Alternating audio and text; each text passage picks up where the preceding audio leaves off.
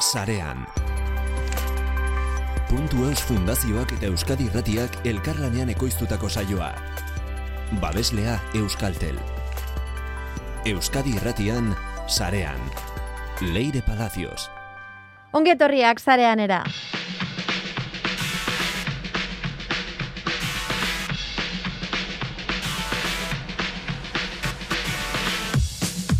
Puntu eusek marka berria estrenatu du, estrategia berriari lotutakoa ikusi alduzue.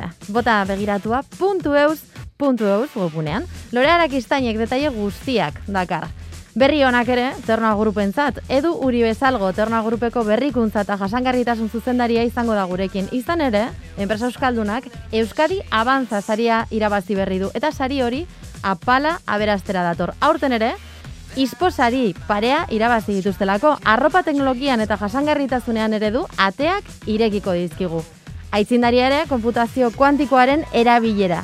Ikerlan enpresaren Metaverse enpresarekin hitzarmena egin du biek elkarrekin eta adimen artifiziala konputazio kuantikoarekin ustartu izateko batetik eta bestetik industria prozesuak teknologia honi esker hobetzeko aukera ote dagoen aztertzeko. Konputazio kuantikoa pentsamendu logika konputazionala ulertzeko ia aztertu gabea da oraindik eta guk ere ez dakigu oso zertan dabiltzan, baina ordenagailu parea bakarrik ditugu eskura gaur egun. Armi arma itxura dute eta temperatura hotzetan gorde behar dira. Jakin mina, elikatzeko pres gaude teknikan, Mikel Olazabal, sarean entzuten ari zara, Leire Palacios naiz, asteragoaz.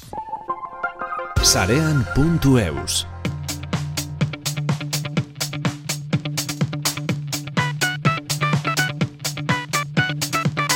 Ikusi alduzue, marka berria, estrenatu du puntu eusek, Lorearak iztain, puntu eusen marketing zuzendaria ongetorria zarean era. Kaixo leiren. Lorea, plan estrategiko berria eta irudi berria. Aldaketa behar zuen puntu eusek. Bueno, bai, edo batak bestea, ez? E, zazpi urte sortzi, izango dira puntu eus sortu zenetik, e, eta denboran puntu eus asko aldatu da, asko garatu da, eta horrek eskatzen ditu tresna barriak, ez? E, aurreko urtean plan estrategiko berria landu zen, eta bueno, e, horrek berak e, ekarri zuen marka lanketa baten edo marka aldaketa baten edo ausnarketa prozesu baten beharra. E, ba, helburuak sakontzen, garatzen, komplexuago egiten diren negian, ba, bueno, komunikazioaren ikuspegitik, markaren ikuspegitik, iruditik, e, historiak eta zer garen kontatzeko modu horretatik ere, ba, sentitzen gendulako beharra tresna berriena, e, eta garatzeko, ez? E, askotan marka aldatu egiten dela esaten dugu, ez? Marka berria, baina bueno, nik uste dut normalean izaten dela evoluzio bat, garapen bat, e, em, gauzak eranzten zaizkiola, ez? No? E, gauza gehiagorekin jantzi eta osagarri gehiago e, jartzen zaizkiola, ez? E, manezake, ba, bueno, aldatu egiten dela, baina nik uste dut garatu egiten dela, eta, bueno, erakunde bat, eta kasunetan edo zerbitzu bat, komunitate bat, puntu den moduan, e, ba, bueno, utxetik eta izan duen garapenarekin, ba, behar zituela gauza gehiago, eta hortan, hortan saietu gara behar dituen, e, bueno, jantzi eta osagarri horiek eskaintzen. Bestalde ere badauka lelo berria. Bai, bai. E, ez da, ez da besta aldatu, ez? E, puntuz, e, sortu aurretik, e, hau da, dominua lortzeko lehen fase horretan, ba, Euskal eta Euskal Kultura interneten izan zen e, erabilizen leloa, behin merkatura iritsita eta dominuak e, zabaltzeko une iritsi zenean, gure dominua erabili genuen lelo bezala, ba, bueno, iritzen zitzaigulako mm, pedagogia ere egin behar zela, er, dominua hitza, e, dominu bat zer den ezagutzera eman, eta horregatik gure dominua, eta orain, ba, bueno, em, gainditza dagoen fase badala uste dugu, eta zure espresio digitala e, izango da lelo berria, e, bueno, zuzenean erabiltzaileak egiten dio deia, eta, bueno, lehen domenua esaten genuen, baina, bueno, domenu bat, em, bada tresna teknologiko bat, interneteko zerbitzu bat, baina hori baino gehiago bada, ez? Bada nola sareratzen garen, e, nola egiten dugun salto, gure identitateak nola egiten duen salto e, internetera, nola erakusten dugun gure burua, eta horri ba, espresio digitala esaten diogu kasu honetan, ez? Horregatik, ba, puntuz, zure espresio digitala. Nolakoa da irudi berria, Lorea? Zer, zer saiatzen da islatzen? E, ba, balio nagusia edo erdigunean jarri duguna e, anistasuna da. E, puntu zen aurreko irudian oso oso adiesgarria kolore berdea zen, ez? Da, genukan oso kolore berde e, berezia eta urtetan erabili duguna, e, ba, geneukan puntua, baina kasu honetan anistasuna mm, erakutsi nahi genuen, ba, puntu zen e, guztiok dugulako lekua, e, puntu duz bakoitzak sentitzen duelako eta ulertzen duelako e, bere modura eta e, horrela e, sustatut onartzen dugulako, ez? Bakoitzak e, interpretazio ezberdin bat eginda eta hori e, erakutsi nahi izan dugu irudian. Orduan, e, koloreak, hala, kolore batez, bezik eta koloreak e, ditugu orain, kolore ezberdinak erabiltzen ditugu, puntu ezberdinak bai, puntu batez, bezik eta puntu ezberdin mordo bat e, oso oso politak, eta logo adibes oso oso simplea da, eman dezake, ba bueno, simpletasun handikoa dela, eta ez dagoela e, ez dakit, e, zu artifizialik, baina koloreekin eta beste puntu ezberdin horiekin kombinatuta e, ba, irudi bat baino nik uste gauzak egiteko modu bat, estilo bat e, sortu dugula, eta batak e, batean ikusten dugunak eta bestean Euskarri ezberdinetan ikusiko ditugun e, e, ba, irudiek, e, testuek, e, bideoek e, sortzen dutela e, irudi oso bat. Aipatzen duzu marka agian, e, bueno, kako txartean hartuko dugu, simple hori izan daitekela, e, izan ere, puntu eus, da orain protagonista. Domeinuak bai. zikera ere desagertu da. Puntu eus da bai. protagonista bakarra. Bai, bai, bai. Eta logo oso oso simplea da, eh? Puntu, gero puntutxu bat, eta eus idatzita. E, ez dauka, ez da besterik, baina bai bilatu dugu, e, bueno, baino lehen irakur terrestasuna. E, puntu eus, ondo irakurtzea, bai puntuarekin, bai idatziz, irakurterrestasun, irakurterrestasun hori bilatu dugu, eta horregatik oso oso da, eta bai bilatu dugu koherentzia, ez? E, nahiko inkoherentzia baselako agian e, gure webunearen elbidea eta gure marka edo logoa berdinak ez izatea, ez? Enpresaren edo erakundaren izena, hor bazegoen domeinuak e, webunea, baina gero puntu eus erabiltzen dugu guztiok, ez? E, e, gure artean hitz egiten dugunan, orduan hori guzti hori bateratu, koherentzia emon, eta simplifikatu nahi izan dugu, ez? Askotan e, markak e, simpleak direnean errazago goratzen ditugulako, errazago bilatu eta errazago iristen garelako horietara. Beraz, aurrerantzean, domeinuak puntu eus izan beharrean, izango da puntu, puntu eus. Hori da, e, saltzen behar zain jarreza, ez? E, puntu eta gero puntutxua eta gero ez, baina ikusita oso oso bizuala da, oso oso garbi ikusten da. E, norbaitek ikusten badu logoa errazu lertuko dugu zenan gure elbidea. Lorea, eta aipatu duzu kolorea, e, berdea desagertzen dela, nola bait, eta, bueno, berdea eta zuria, ez? Eta orain, e, protagonismo handiago daukatela, beltza urdina, horia, gorriak, em, Zergatik pasatu da kolore bat izatetik, erreferentziaskoa izan ziteken kolore bat izatetik, ez? E, gaur egun, bueno, marketingan edo, edo markan, e, normalean egiten den gauza bat, ez? E, marka bat, kolore bat kolore ikilotzea. Bai, Punto bai. kasuan, arriskutsua da apostua, ez dago kolore bakarra. E, ematen du beldurra, eh? bai, e, berde batek jarraitzen du, badago berde bat, baina baina ez da aurreko berdea eta jokatzen dugu urdinarekin, horiarekin, berdearekin, alako gorri erdiko elale duzuen gorri batekin, urdin bat, lila bat, txuria eta beltza oinarrian, e, bai, kolore bati uko egin diogu, ba, ba iruditzu zaigulako kolore desberdinak eta izateko modu desberdinak e, adirazi behar genituela, ez? E, puntu duzeke, e, puntu duz izateak ez du zure identitatea aldatzen, hau da, e, norbaitek puntu duzera aldaketa egiten duenean, edo bere nortasun digitala puntu duzekin adirazta erabakitzen duenean, em, ez du identitate aldatzen, hau da, ez du gure nortasuna hartzen, ez? e, guk lagun egiten dioguna, pues, nortasun digital hori, espresio digital hori sareratzen lagundu, ez? Ez genuen horregatik e, kolore eta irudi desberdinekin adirazen nahi duguna, bueno, zuk jarraituko duzu, zu izaten, zure nortasun izango duzu, eta puntu duzekin egingo duzu sarera, ez? Eta orduan, em, bakoitza ezberdina dela, e, erakutsi egin duen. Ulertzen dugula eta e, hori erakutsi ez. Guztio dugula lekua, kolore guztiek, e, forma guztiek, karratuekin ere jokatuko dugu asko, kuadrikula batzuekin, hau da, puntu bat geneukalen, eta puntu pilo bat, eta karratuak ere bai, eta bueno, e, ba, nolakoa garen, ez, e, erakutsi nahi genduelako, eta garelako ezberdinak gure artean, e, modu askotakoak, eta eta, bueno, gero ikusten da formetan, ba, e, oso kutsu digitala, ez, daukala markak e, digitala garela.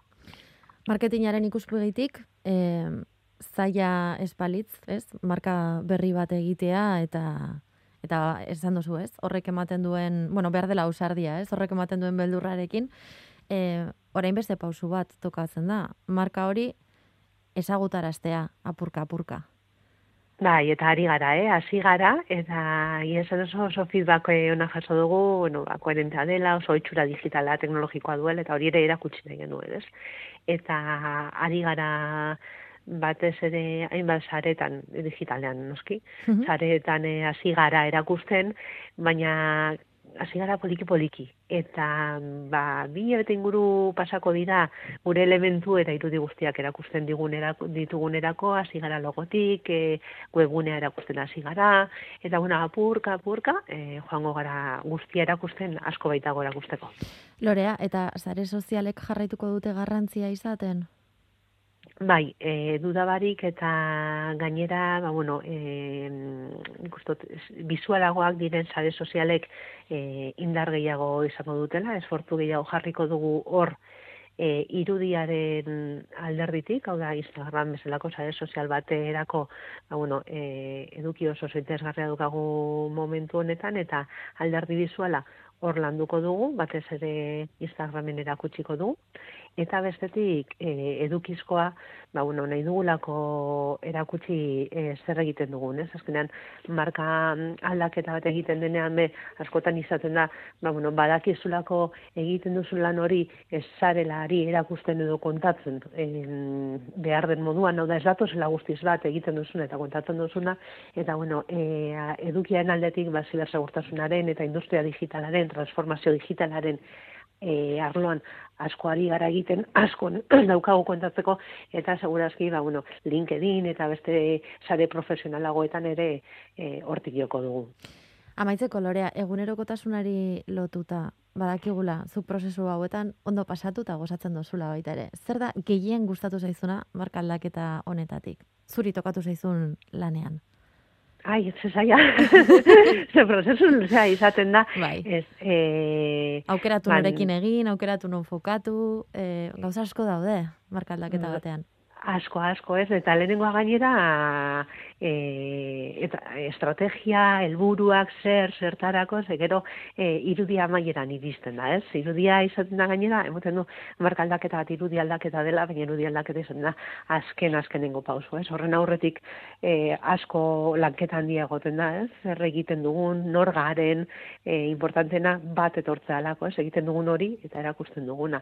Baina, bada, hor, duritasun puntu bat egoten da izaten dela guri e, marketingikoi ba, bueno, gure eskuetatik eskatatzen dena ez eta izaten da irudia ez. Hori diseinatzaileen eskusten dugulako eta hori jasotzen duzun momentu hori izaten da e, urduri eta eta gogoz e, jasotzen den momentua ea kontatu duzun, eta, e, bueno, adirazi nahi izan duzun guzti hori, ea nola ulertu dan, bai. eta hori visualki nola, nola erakusten den, ez? Hori izaten da gure eskuetatik apur bat ia zeiten duena, delegatzen duguna, eta egia esan, bueno, e, mesu hori iristen danean, proposamenarekin, ez tozu gerorako gordetzen normalean. Bai, gara, apurka, apurka esagutzen, puntu duzen marka berria. Eza, eskerrik asko, Lorea Arakistain, puntu duzen Zuri leire. Gero arte. Agor.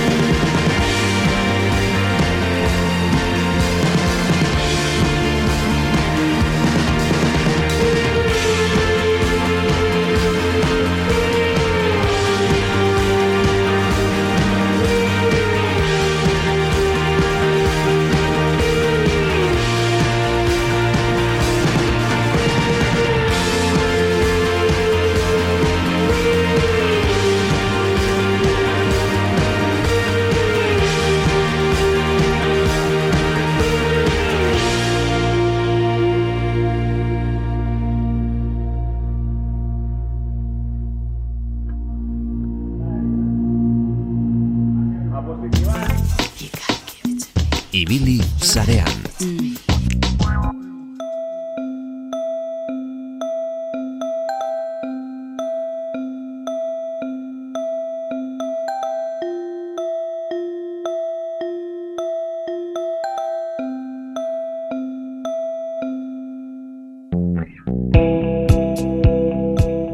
Euskadi Avanza saria jasto du Ternoa Grupek, El Correo eta Banko Sabadelek gora ipatu nahi izan dute ekonomia zirkularrean eredugarri den Euskal Enpresaren ibilbidea eta berrasmatzeko gaitasuna. Horrez gain, aurten ere, beste sari batzuk irabazi ditu, adibidez, isposariak.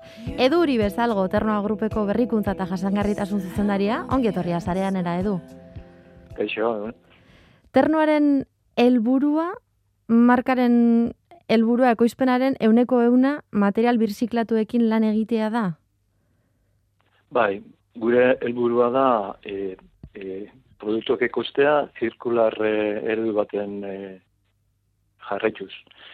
E, ez bakarrik e, birziklatuak izatea, birziklagarriak izatea ere bai. Mhm. Hori da gure helburua. Ekoizten duzuen hori birziklagarria izatea baita ere? Hori da, azkenien e, gure helburua da e, ondakina ez bihurtzea eta lehen gaia aldanik eta e, gehien irantzea zirkuito barruan. irabazi dituzue aurten, bueno, honengatik eta alor honetan egiten ari zareten lanagatik baita ere, Euskadi Abantza saria eta Ispo sari parea. Ispo esan dezagun, e, bilatzen baldin badago interneten topatuko dugula, e, kiroletako oskarrak deitzen dietela. Hori da, ba, guretzate horrike, ba, rekonozimento e, guretzat oso garrantzitsu badia, ba, gure ibilbidea, hasiteko ibilbidea, ba, jarraitzen, e, jarraitzeko, ez? E, azkenien izpone e, jabadan amaguia sei zari, eta zari danak izan direz, ba, produktu funtzionalak izan direla, baina nolabait zaritua izan dana da nola egin ditugu norrek produktuak, ez? Mm Eta guretzat hori importantea da, ez da, e, beti danik izan dugu e, kontutan da importantea o garrantzia handia daukela zer egiten dugun, baina guretzat nola egiten ditugun gauzak, ba, guretzat behintzet importantzia berbera dauka. Hau da, ez tala bakarrik izposaria ez aiola bakarrik ematen jaka bati, baizik eta jaka hori eta jaka hori nola eginda dagoen horri ere.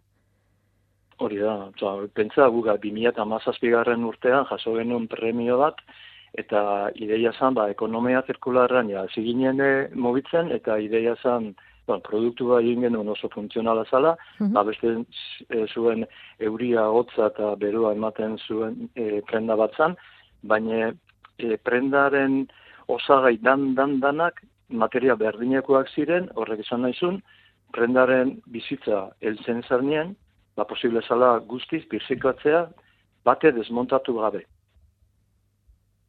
bat ere desmontatu gabe, jaka edo dana bai. delakoa.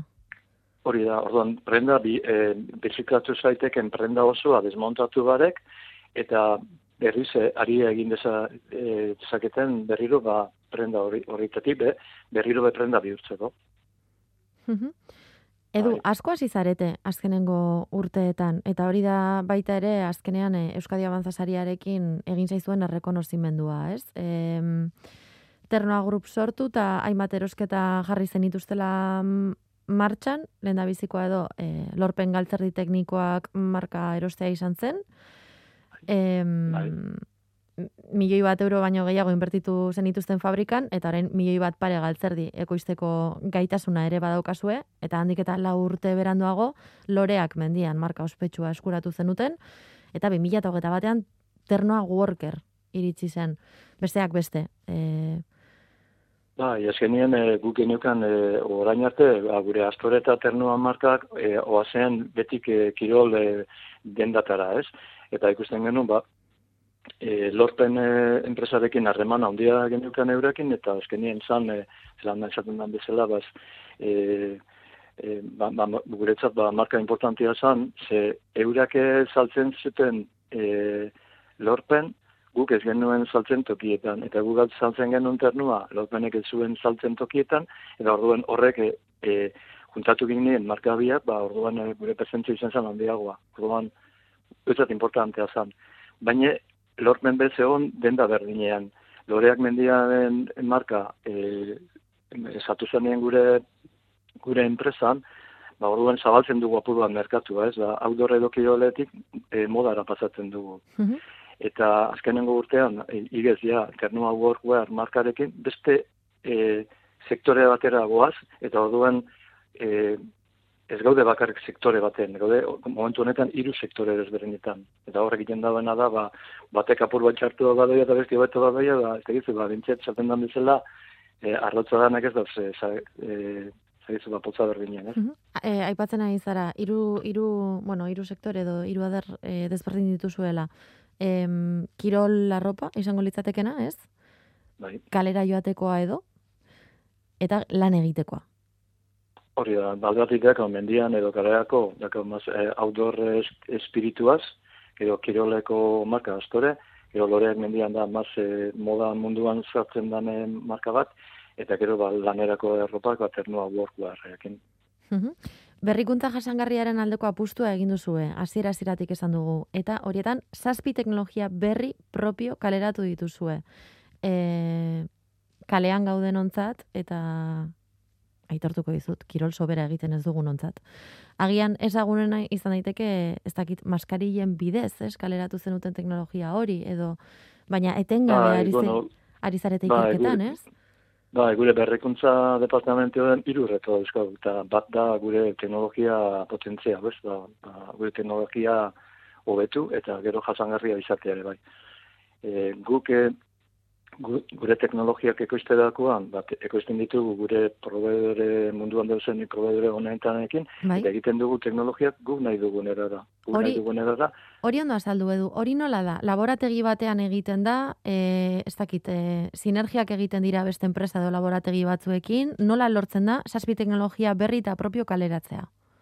Ba, gu, danetik ez du guletzen, nahi, gure proveedoriek euran... E, jaz, eza, euran eh, berrikuntza departamentuetan ba, jartzen daue gure esku, eta guk eurakin batera e, egiten dutu, eza, adibidez, ba, e, e, aktibidade aerobiko azkar batean, gu nahi dugu e, zerbait e, e, izerbira atarra daila aguro, txikatu daila aguro, baina aktibidadean, aktibidadean e, egin behar du asko zeba azkarra. Orduan hori teknologia desberdina da, e, este, estatikoki egoten bazara, ez? Diferentia dira, orduan, ba, segun ze, ze kirolek jendozun, ze aktibidad jendozun, orduan teknologia desberdina dira. Eta gure prodorekin batera, euran e, berrikuntza departamentokin lantzen dugu, eurak beharakate euran behi ideiak, eta gure ideia da pasatzen daue. Askotan euran ideia ez da jasangarria, eta oza, guk egiten duen idea hori jasangarria haua izatea. Orduan, elkarlana oso importantea guretzat. Horrez gain, e, lau berrikuntza ere izan dituzu, ez? Lau berrikuntza jasangarri edo. E, geroz eta naturarekin orekatuagoa dagoen teknologiarekin lan egiten duzuelako. Zan, ez, ez da bakarrik birziklatzea, bueno, birziklatzeak ja naturarekin, e, bueno, respetatzen du, baizik eta inguruan ere zelan txertatzen zareten. Hori da, guretzat importantia da, produktua nola ikosten ditugu, nazieratik e, ekodizeinatu behar dira, kontutan izan behar da, e, prendaren bizitza osoa, eta izan behar dugu ba. Azkenien, e, prendak izan bide luzaro, luzaro erabiltzeko, eta gero e, bere bizitza bukatzen danien, kontutan izan behar da, ba, errestasuna egon behar dela, prenda hori biziklatzeko, eta eta azkenien e, ondakin ez da bihurtu, ez da, horretik egiten dauena da, naturaren zikloa, naturaren e, eredua e, kopiatuz, azkenien e, naturak ez du ondakinik sortzen, edo orduan hortik asko dago ikasteko. Edu, kuriositatearekin geratu naiz lehen. Esan duzu, em, arropa berez ez dala, mm, ez dakit nola esan, estruktura ez aldatu behar hori birziklatu alizateko, ez? Hori da, azkenien... E... Nola gertatzen da hori? Nola, nola egin daiteke, ez dakit, praka batetik alkondara bat atera edo, edo ez, ez, ez dut imaginatzen buruan, nola da? Bueno, azkenien da, horbe, ez da gizu, e, ukibizu, e, horbe, elkarlana, hori importantea da. E, geru hau eta gehiago, e, testil sektorea e, lantzen da, azkenien e, arazo handi da, Ose, azkenien e, jentiek erropak gerute gutxio erabiltzen ditu, eta basura da goten direz gehienak. Eta azkenien bertedero baten bukatzen dute. Orduan, e, materiala bakarra bada, Osea, azkenien materia ba, bakarra bada, posible da hori geziklatu, aria bihurtu eta berri da aria egin. Mhm. Azkenien guk e, testilera posible da, baina testilean e, pasatzen dana askotan da, materio desberdina dauzela prenda baten. Zara gutxu gale, pentsa, kamista bat edoko algodoia poliester da, elastana eta ez dakit, beste, beste produktu bat, nailona. Ba, hori gaur egun imposible da separatzie. Eta hori doia e, e, bertedo baten bukatzen du edo erre egiten da, ezin da erabili. Baina posible bada material bakarra erabiltzea, gaur egun dauzen medio, mediorekin posible da este produktu bat bihurtzea, posible da. Eta, eta geru bat, geru eta aurre bai. geru eta gehiago posible izan, posible, eh, posible gehiago ongo dira. Eta horrek eh, prozesuak garestitzen ditu? Eh, ez dakite garestu egiten du. Gaur egun, ba, ekon, esaten den bezala ekonomia deskala, ze, eh, ez dago beste modu bat, eh, ez daude bertederoak. Uh -huh. Inork ez du nahi bertedero bat izan euran eh, herrian. Uh -huh. Orduan, gauza beste modu baten e, e, egin behar dira. Orduan, ekonomia zirkularran bai edo bai e, zartu inbigara derrigorrez, aldanik eta azkarren. Orduan, ez dakik garestiagoa dan edo ez, baina azkenia igual produktu merke bat bertedero baten dukatzea, nik ez da hori merkea da, nik hori oso garestia da. Zalantza gabe, epe luzeko, bai. bueno, kontzientzia egindako autu bat dala, ez? Bai, Enpresa autu bat.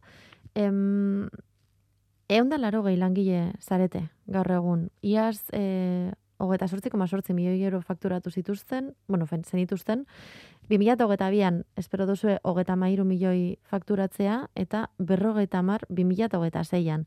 Gora eta gora eta gora eta gora. Espektatiba honak, salantza gabe, ba, ba, erreta hondia, dia, erreta hondia. Azkenien, elburu jartzen direz, da gu eh, ikusten dugu posible garela horra heltzea, eh, ba, alegin darak egingo ditugu, baina bai, gure helburua da astea eta e, titula hortara heltzea e, bai, bai, bai, apurka, apurka. Eunda laro gehi langile hoiekin, edo pentsatzen duzu plantilla gehiago berko duzuela? Ikusiko da, momentuan, oine, ez da gitzu, momentuan kapaz gara e, gauzenarekin eltzi, eh? baina, bueno, etorriko bidez, azkenian, berrota marre milioi heltzera, ez da bakarrik e, e, oza, gure enpresan, gero da dago retail partea, gero daude denda, da, asko, orduan e, hartzen dien erabakiak, derrigorrezkoak izango diez, ba hori aztertzea eta posible izango da, jente gehiago sartzea. Edu, ternua mundu osoan eros daiteke? Gaur egon ternua grupeko produktua berrota marre herri aldetan e, erosi dezakezu. -hmm. Osa, mundu, esan dezake ia mundu guztian gauzela bai. Aipatu dugu hasieran, helburua markaren helburua ekoizpenean euneko euna material birziklatuekin lan egitea dela. Amaitzeko, zein epeetan izan daiteke hau?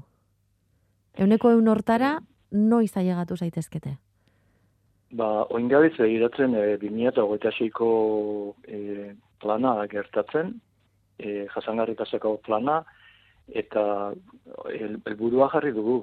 E, Gau, pasatzen dena da materia desberdina dire. Gaur egun e, gure algodo idana edo birziklatua edo organikoa da. Gure helburua da, hogeita sei garren urtien euneko e, poliesterra euneko euna birziklatua izatea. E, poliamidakin nailonekin arazo badakau e, zailagoa dalako, baina biosintetikoak eta sortzen da biltza, da, e, e, nekazaritzako ondakinarekin posible da sintetikoak egitea eta hor gabiz begiratzen horrekin e, e, lortu dezakegun kopuru, oza, porcentaia handi bat, eta gure adibidez gure artile, ba, ez da izango biziklatua, baina artile izango da, ba, responsable modu batean sortutako artile. Orduan, azkenien poliki-politik goiaz, e, gure produktu barekin, gure kalteak gutxitzen edo murrizten e, produktuk ekoizten ditugunean, ez? Mm -hmm. E, bueno, el da, por ejemplo, poliesterra, hogeita zeian, gure euna, euneko euna biziklatu izatea. 2008 zeian, bueno, bai. data bat badagor, etorkizunean. Aber posible dan. Eduri bezal gotorna grupeko berrikuntza eta jasangarritasun zuzendaria. Zorionak eta eskerrik asko zarean egoteagatik. Ba, eskarrik asko zu bai. Ibili zarean. Ikerlan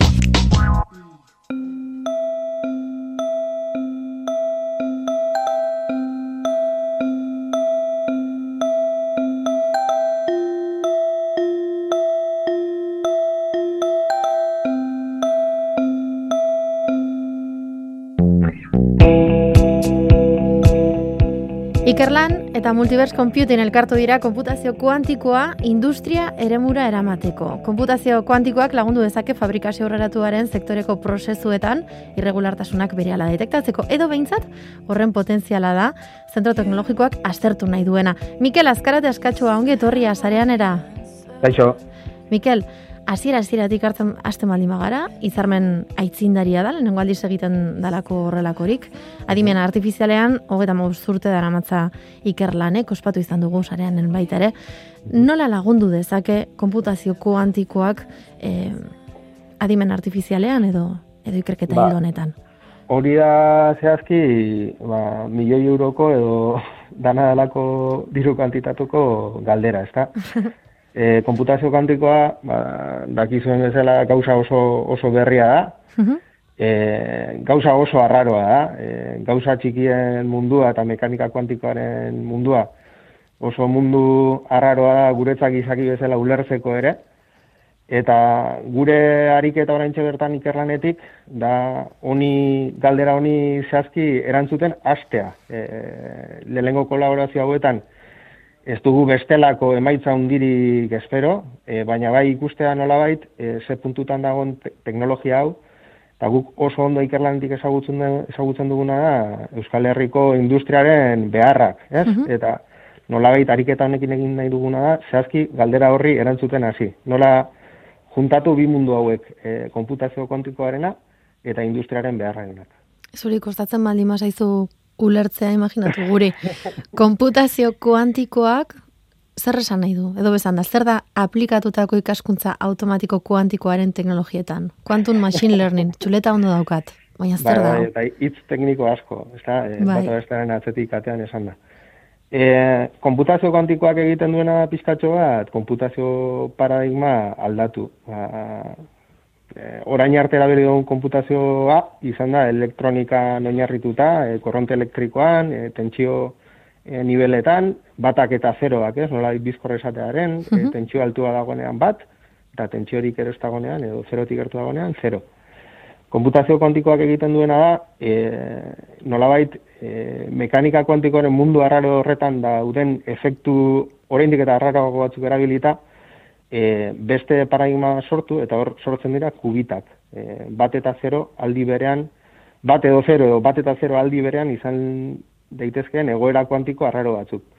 Horrek egiten duena da, norabait e, paralelotasuna edo e, datu gehiago bit gutxiagotan e, edukitze aukera horregatik, e, daukaguna da bi gauza nabari alde batetik e, arazo matematiko batzuk oso saiak zirenak beste modu batera konputatzea errezago edo tratable bilarakatu daitezke konputazio kuantikoarekin eta horrek zabaltzen du mundu bat e, aplikazio diferentetan. E, adibidez, adibidez artifizialean, e, datu volumena handia konputatu beharra dago, horrek denbora bat hartzen du, eta konputazio kuantiko honekin bizkorrago egin genezake adibidez.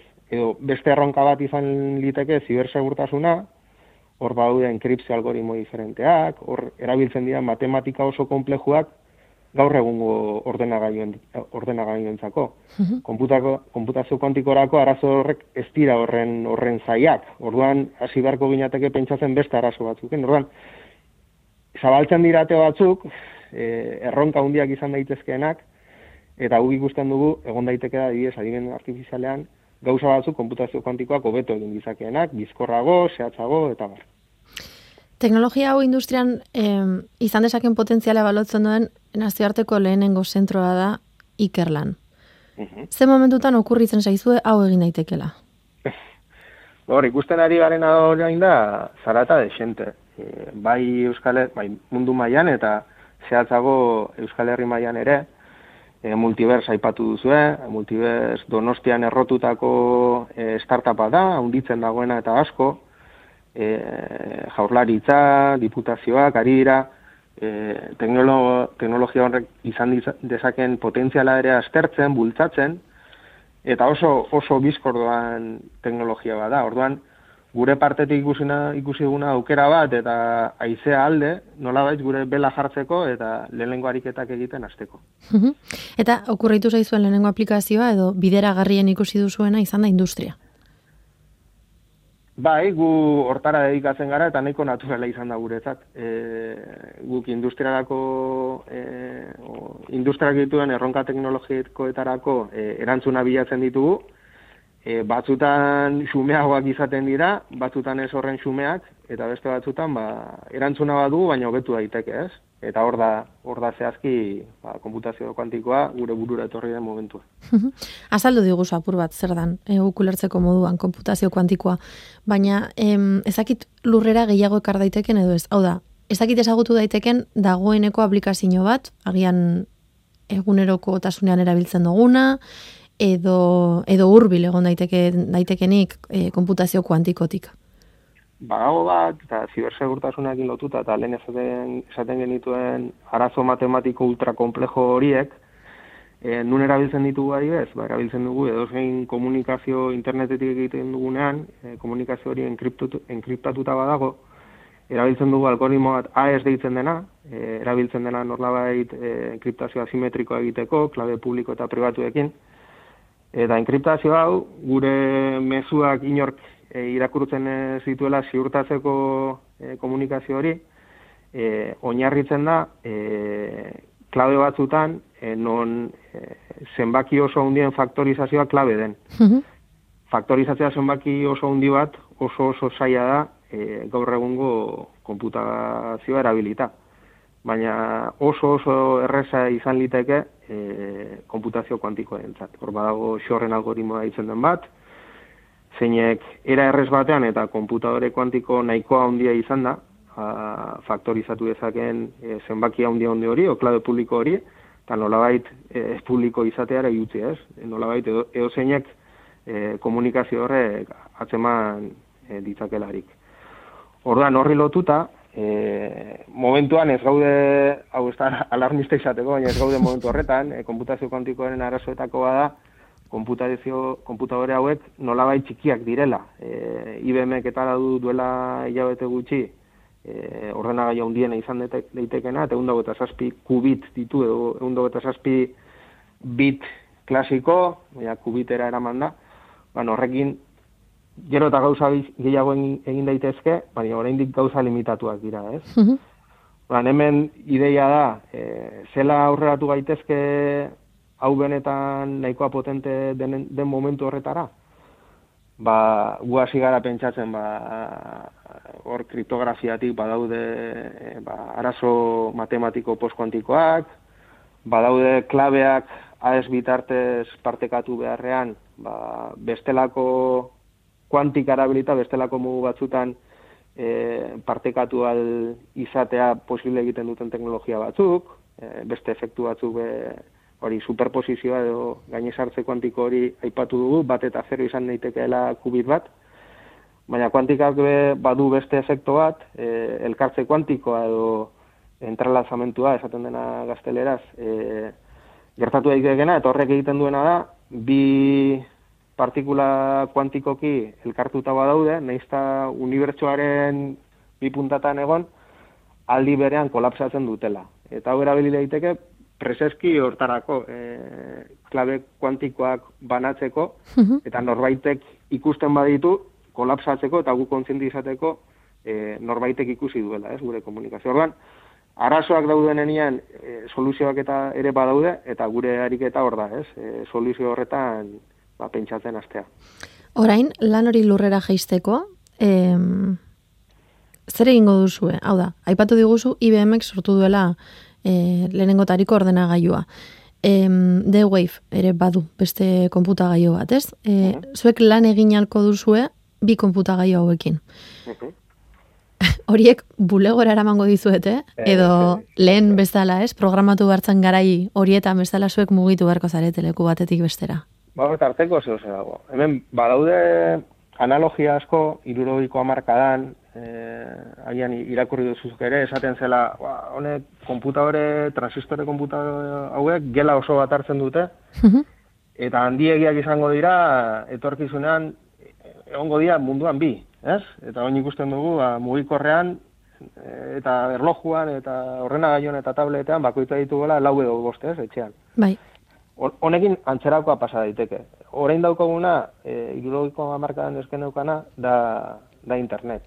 Orduan, posible dena gaur egun, da, konputadore hauetara, e, o, konputadore hauek atzematea internetetik. E, zerbitzu bezala, klaudian jartzen dira, eta nola behi zure txandartzen duzu, e, arraindegian bezala, eta dukazu ordu bete, zure programa kargatzeko, ejekutatuko da han dagoen lekuan, estatu batuetan, edo txinan, edo egotena leko lekuan, eta zuk emaitza jaso zeizu. Orduan da, e, orduka tarifatzen den zerbitzua bezala.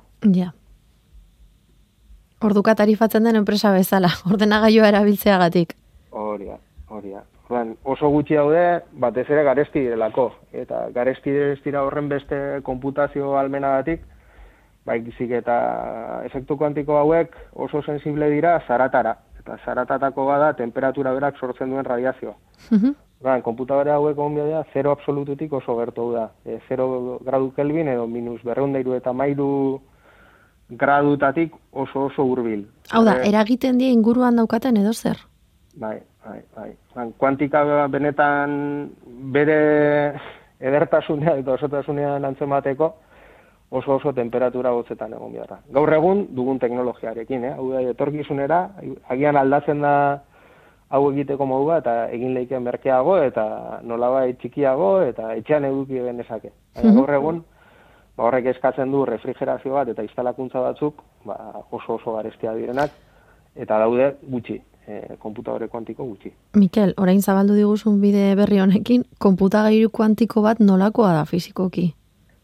Jo, ba, ikusten baduzu argazki bat, adibidez IBM-koa, e, da nola bait, hola, e, palazio klasikoetan egoten diren armi arma lanpara hauek bezala. Mhm. Orduan, e, nolabait e, ditu, e, eskegi dago diteke nolabait, e, txipa bere erdi partean dago, eta gero ditu hola zintzili dauden elemento metaliko batzuk bezala refrigeratzeko. Orduan, polita dira estetikoki ere, nikola ez dut aukera pertsonal, pertsonan ikusteko, e, argazkietan eta... Desiatzen egongo zara, ez? Ba, ez pentsa, eh? Ni oso traketxa naiz eta ian estropozu egin eta puskatzen dut, que Ja. holako gauzak hobeto urruti. Zentsiblea baldin bada horrelako, zango du, trepetxu bat, are gehiago. Baina, bueno, armi arma bat bezalakoa da gela batean. Ba, armi arma lanpara bat. Mhm. Ba, ez dakit honek e, visualizatzen dituzu, baina horrela, e, zintzilik eta e, elementu askorekin zintzilik bezalako elementu metaliko antzeko bat. Bai. Eta zuei, ontxe bertan, em, konputazio kuantikoan lan egiteko eskatzen dizue birziklapen etengabean egoteak? Ze, karo, hau, asaltzen ari zarenez, e, ikerketa etengabean dagoen alor bat da, ez? Bo, ikerlanen eta ulertzen dut gainontzeko zentro teknologikoetan ere, ba, birziklapen etengabeko hau eguneroko gaia dela. Gaur konputazio kuantikoa da, atzo zen adimen artifiziala, e, eren egun izango da ez dakigu ze, gu ikerlaneko parte desela, ikerlanen kooperatiba gara, hemen lana baino daude egiteko gauzak eta egiteko pertsonak. eta gu daukaguna da, hori, aurretik esan dakoa, industriaren ezagupen handia, e, gogo asko ikasteko eta ikasten jarraitzeko, eta bai, ni nau elektronikoa naiz eta konputazio kuantikoaz, ba, oindala gutxira arte e, gutxitxonekien, eta hemen gabiltza. E, Hori galdetu behar nizun. Ze- Zeintzuk diren e, perfilak honetan honetan aritzeko, bakizu. Hilabete hauetan ja gazteak adi egoten dira, e, unibertsitate matrikulazioak direla eta zekarrera bai zekarrera ez. Eta, Ba, hemen ikusteko hau alde batetik ere, e, orain honen zein puntutan gauden. Hau den gaur e, 2000 eta hogeta bian e, potentziala duen zerbait, e, hau gauzatukoen eguneroko zerbaitetan datorren urtean, hemendik hamar urtera, hemendik hogeta marrera, ez? Orduan, gai honetan, e, gura aposto ikerlan gain, bezala gainera da apurka-apurka joatea, ez dugu orain e, jente ultraespezialista sortzerik nahi, eta honek e, industriara ezukitzea nola egiteko pegada urte askotan. Ean, normalean e, fizikoak egoten dira, ba, mekanika kuantikoarekin e, lotuen egon ditez- ditezkena, gure multiverseko lagunak ulertzen dut hortik datozela gehiago, Baina gero hau ba, fusionatzen denean aplikazio diferenteekin, ba, dimen artifizialekin adibidez, ba, oin multiversekin ari garen kolaborazioetan, badaude machine learningen eta adimen, inter, eh, adimen artifizialean adituak diren hainbat pertsona, eh, software garatzaileak beharrezkoa dira, zaitik honek honek sistemak programatzen dira hizkuntza programazio hizkuntza batzutan edo ba, Python bezalako hizkuntza lagungarri izan daitezke, e, interesgarria jakitea cloudarekin zela zela interakzionatu, azkenean honek e, ordenagailuak interakzionatzen direlako ba, hori internetetik lehen esandako moduekin, dokerrekin, eta bar. Uran, askotan bezala, e, multidisciplinaritatea oso oso interesgarria da, eta gero gauza zertan zabiltzan. Zabiltzan ordenagailu kuantikoa egiten, ez gure kasua, edo ordenagailu kuantikoa erabiltzen, ez? Eta hor askotan e, balio gehiago ezagutzen duzuna enpresatik, ez? Eta ze arazo duen eta zela eraman hori konputazio kuantiko batera, kuantikaren funtsak baino. Ados ba, ez nuen ni pentsatzen hainbeste ulertzera alduko ginenik. Osa, pentsatzen nun, are, are kiribilagoa izango zala konputazio kuantikoa ulertzea. Egia esan, ez du batera erresa ematen, egunerokotasunean, eta ematen duzu ere erronka handia izango dela, e, honen aplikazioak aztertzea. Baina, bueno, espero dugu, orain bertan hitzarmena sinatu eta urte askotako lana izan da dira, ikertza dientzat, zuentzat, ikerlanen. Eskerrik asko, Mikel Azkarate askatsua, gurekin egoteagatik. Zuei, ondo segi agur. Gero arte.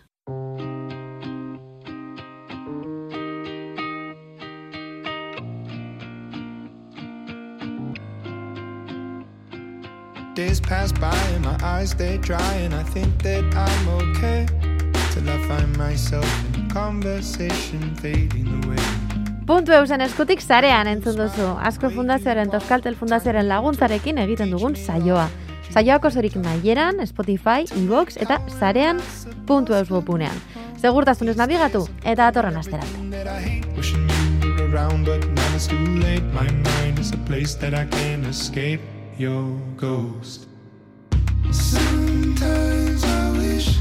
I wish it all away.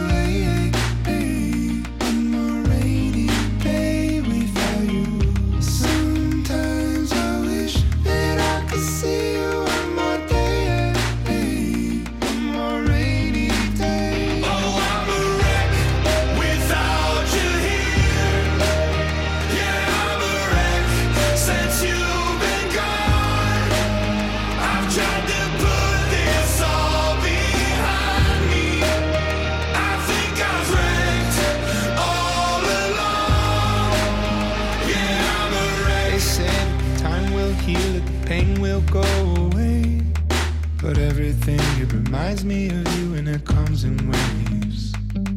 Way you laughed when your shoulders shook, the time you took to teach me all that you had taught. Tell me, how am I supposed to move on? These days I'm becoming everything that I hate. Wishing you were around, but now it's too late. My mind is a place that I can't escape. Your ghost.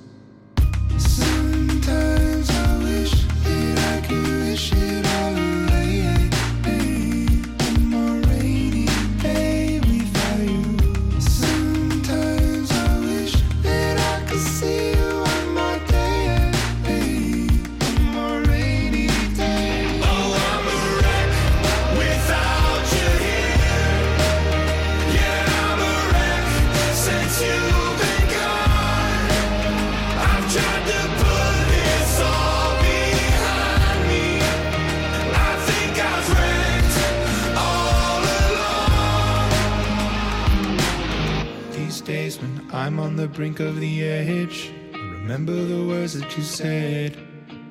Remember the life you led. You'd say, oh, suck it all up, don't get stuck in the mud. Thinking of things that you should have done. I'll see you again, my loved one.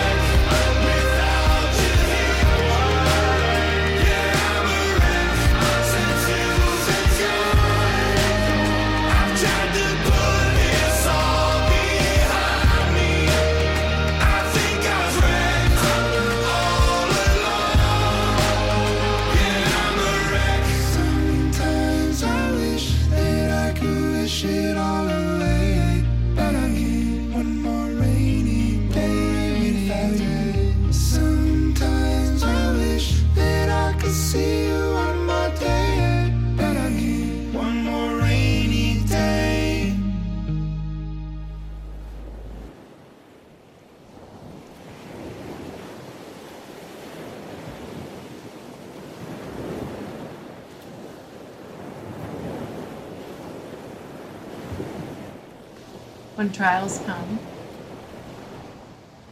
things that are important become really clear.